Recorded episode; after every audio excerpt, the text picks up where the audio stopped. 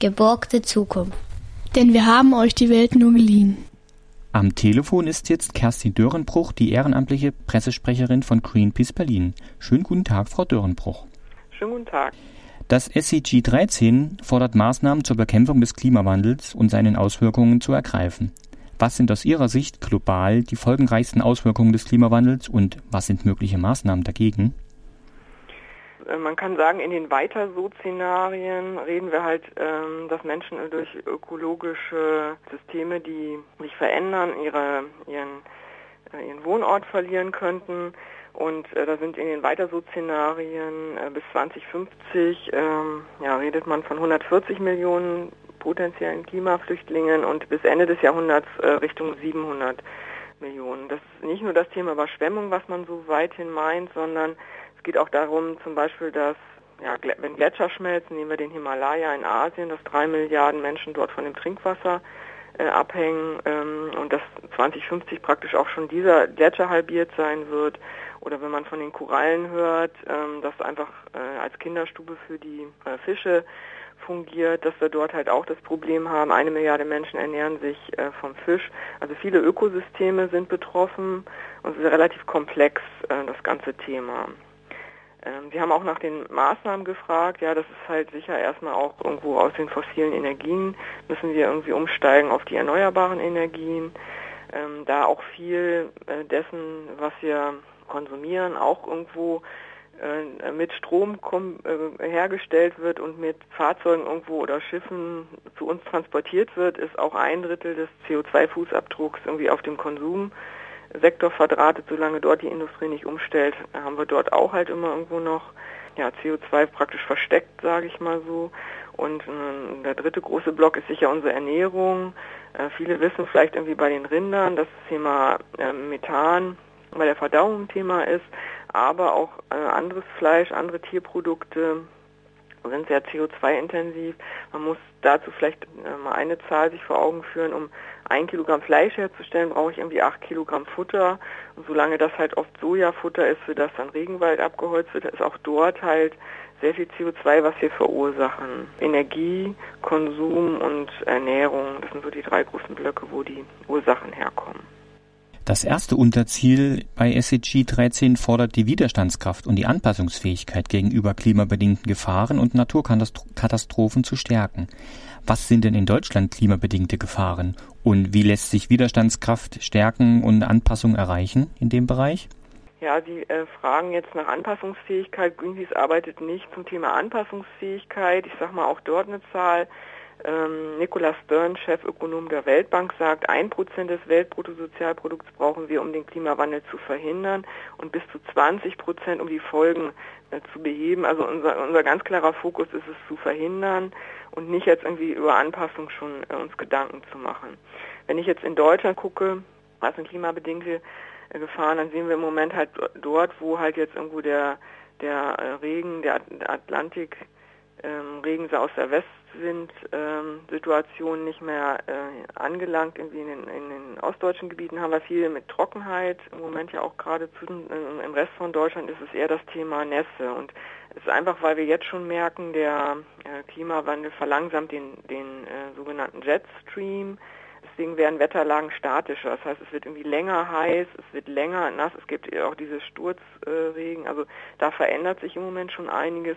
Man muss aber auch dort wissen, dass was wir ähm, jetzt sehen, das haben wir vor Jahrzehnten verursacht. Äh, das ist eben gerade das äh, Problem, dass äh, so eine lange, man nennt das so thermische Trägheit, eine lange Verzögerung in dem System drin ist. Ein Großteil der, der Wärme, die ähm, entsteht, weil CO2 in der Stratosphäre ist so eine Absorptionsbande, da kann halt jetzt irgendwo äh, Strahlung nicht mehr praktisch unseren, un, unsere Atmosphäre irgendwie verlassen. Die bleibt dann in der Atmosphäre, es heizt sich auf.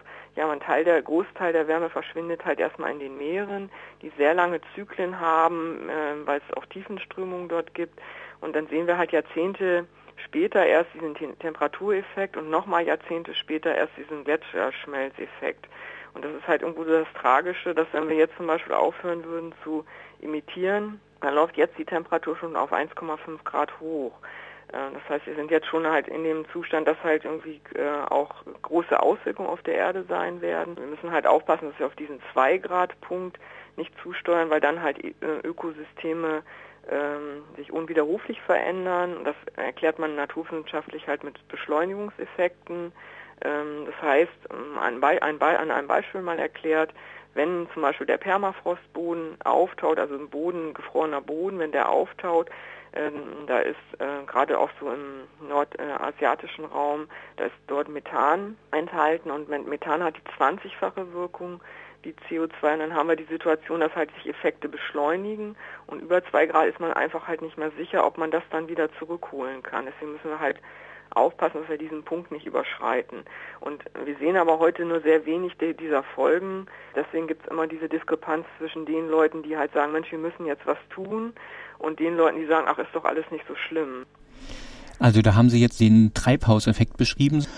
Und es ist sicher so, dass die allerschlimmsten Auswirkungen sind halt auch in anderen Ländern.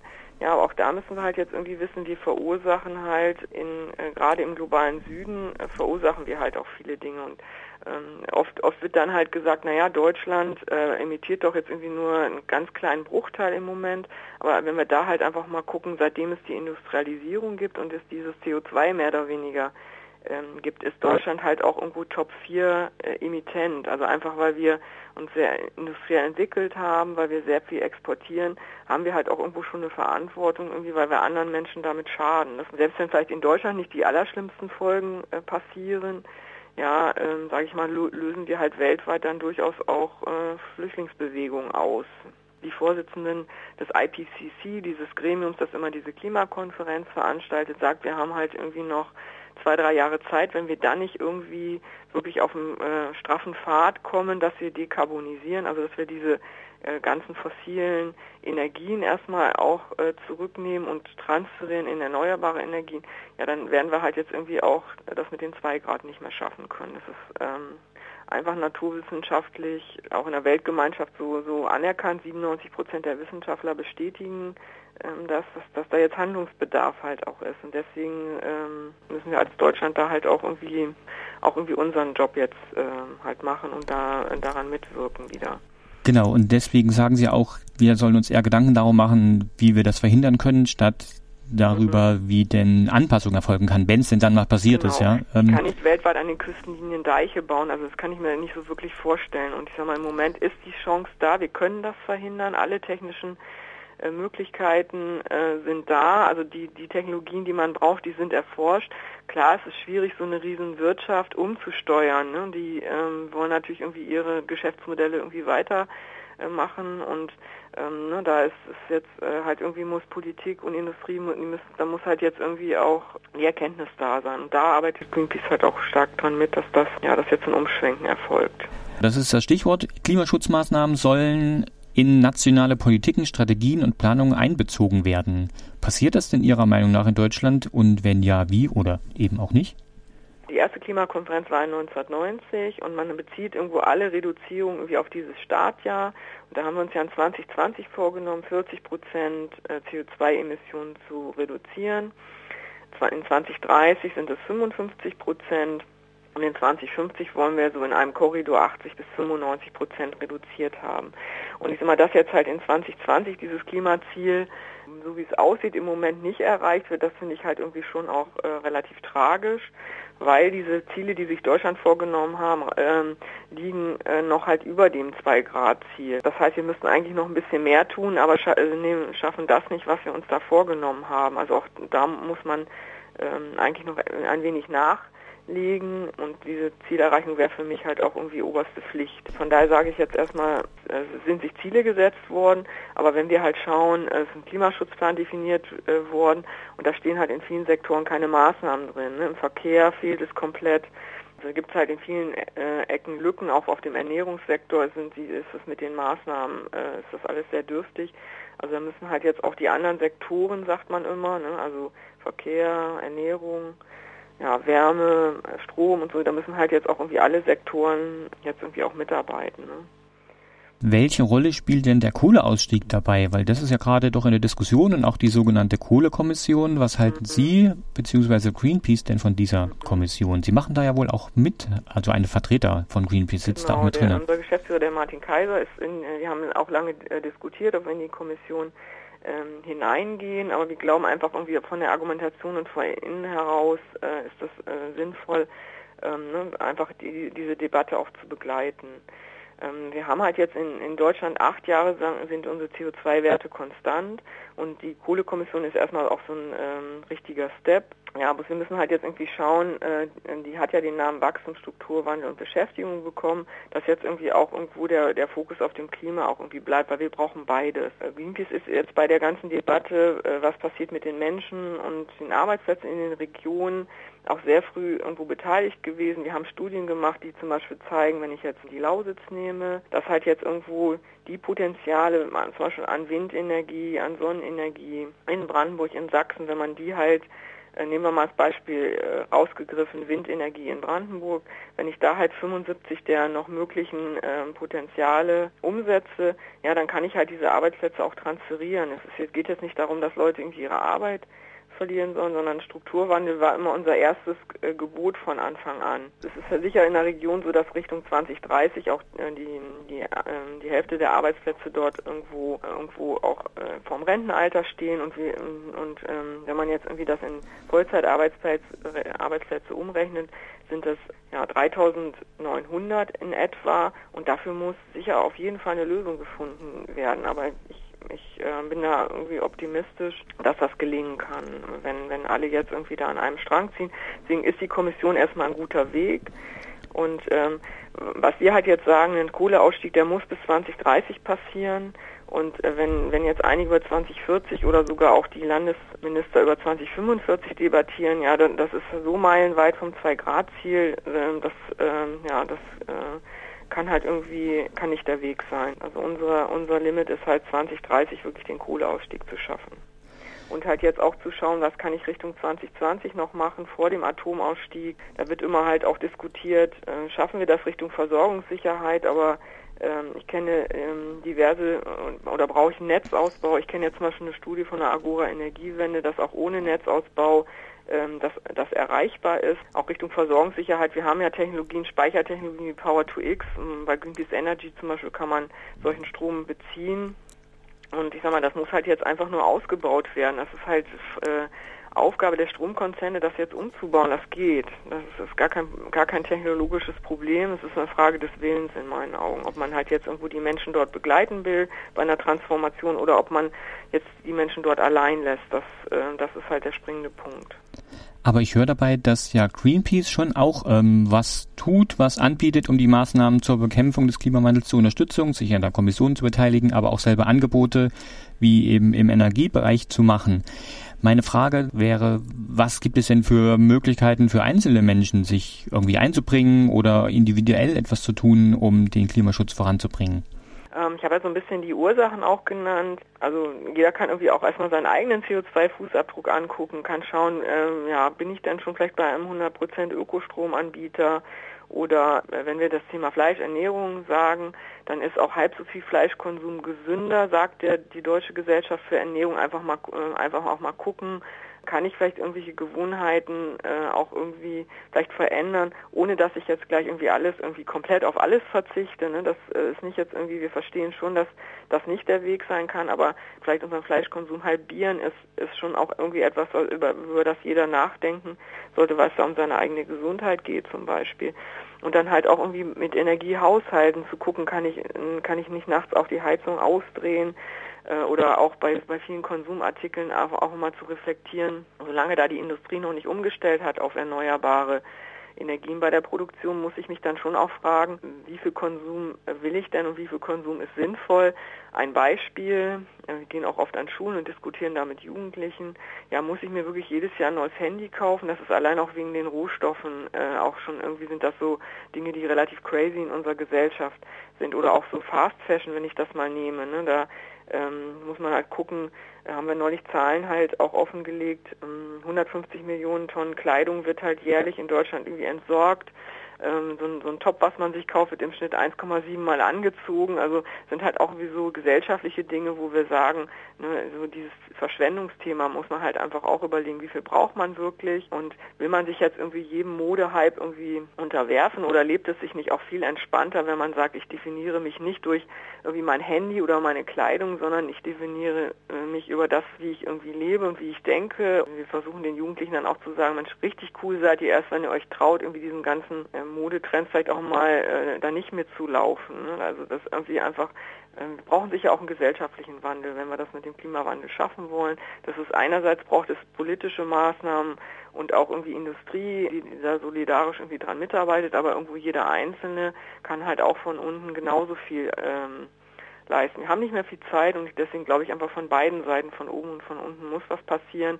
Noch können wir das verhindern. Genau, noch ist die Chance da und ich denke einfach, sonst wird äh, später einfach auch, weil wir das alles der nächsten Generation über den Zaun schmeißen, wird man, wenn die dann irgendwann schon auch mit Recht fragen, ihr habt einfach so hübsch weitergemacht, so bequem weitergemacht, ja, und wir haben jetzt irgendwie eine, eine Welt, die richtig in Unordnung geraten ist. Das möchte ich halt einfach irgendwie äh, nicht so weitergeben und äh, daran versuche ich halt auch mitzuwirken, irgendwie da gesellschaftlich was zu verändern.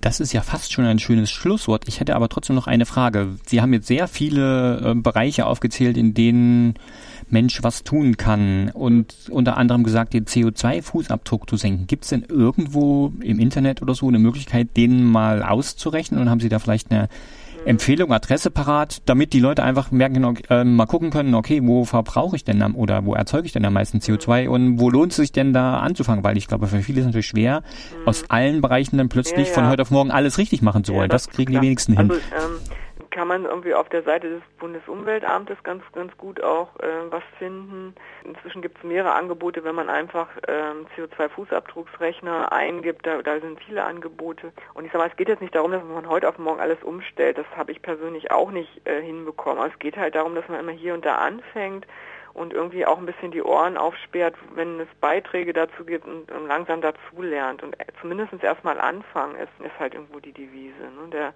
der, der Fußabdruck, na, die, die letzten ähm, Zahlen, die ich jetzt kenne, äh, des durchschnittlichen Deutschen liegen irgendwo bei 10,6 Tonnen CO2 und eine Tonne ist zum Beispiel jetzt irgendwie der Strom, den ich persönlich äh, verbrauche. Ähm, ja, ein Drittel hatte ich ja gesagt, es entsteht indirekt über den Konsum, den ich habe. Ja, 1,8 Tonnen sind im Mittel irgendwie, wenn ich heize. 1,4 Tonnen sind halt irgendwie Fortbewegungen, also Auto, öffentliche Flugver Flugverkehr sind nochmal irgendwie 0,8 Tonnen im Mittel. Das sind und ähm, genau Ernährung waren glaube ich auch 1,4 Tonnen. Nur dass man vielleicht mal eine Größenordnung gehört hat, aber es sind halt viele Bausteine, die alle schon ins Gewicht fallen. Und klar ist es jetzt echt eine gesellschaftliche Aufgabe, dass wir da äh, auch auf diese Dinge achten. Ähm, das ist sicher auch keine leichte Aufgabe, ja, aber ich persönlich habe es zumindest schon mal geschafft, den, meinen Fußabdruck zu halbieren. Ja, dagegen muss man sich, glaube ich, vor Augen halten, dass äh, ich glaube, mich zu erinnern, 2,6 Tonnen wären irgendwie, also CO2-Ausstoß pro Person wären verträglich global. Dann würde das Klima irgendwie im genau, Rahmen bleiben. Genau, genau. Dazu muss, muss es halt, muss halt auch, muss, muss halt äh, auch müssen Industrieprozesse komplett umgestellt sein. Dann kann ich irgendwie auch dahin kommen, aber im Moment schaffe ich das halt nicht, weil noch nicht alles mitmacht, sage ich jetzt mal so. Genau, aber irgendwer muss hier anfangen und ich denke, genau. der erste Schritt ist immer der schwierigste, die, der fünfte, sechste und die weiterfolgenden werden dann viel leichter.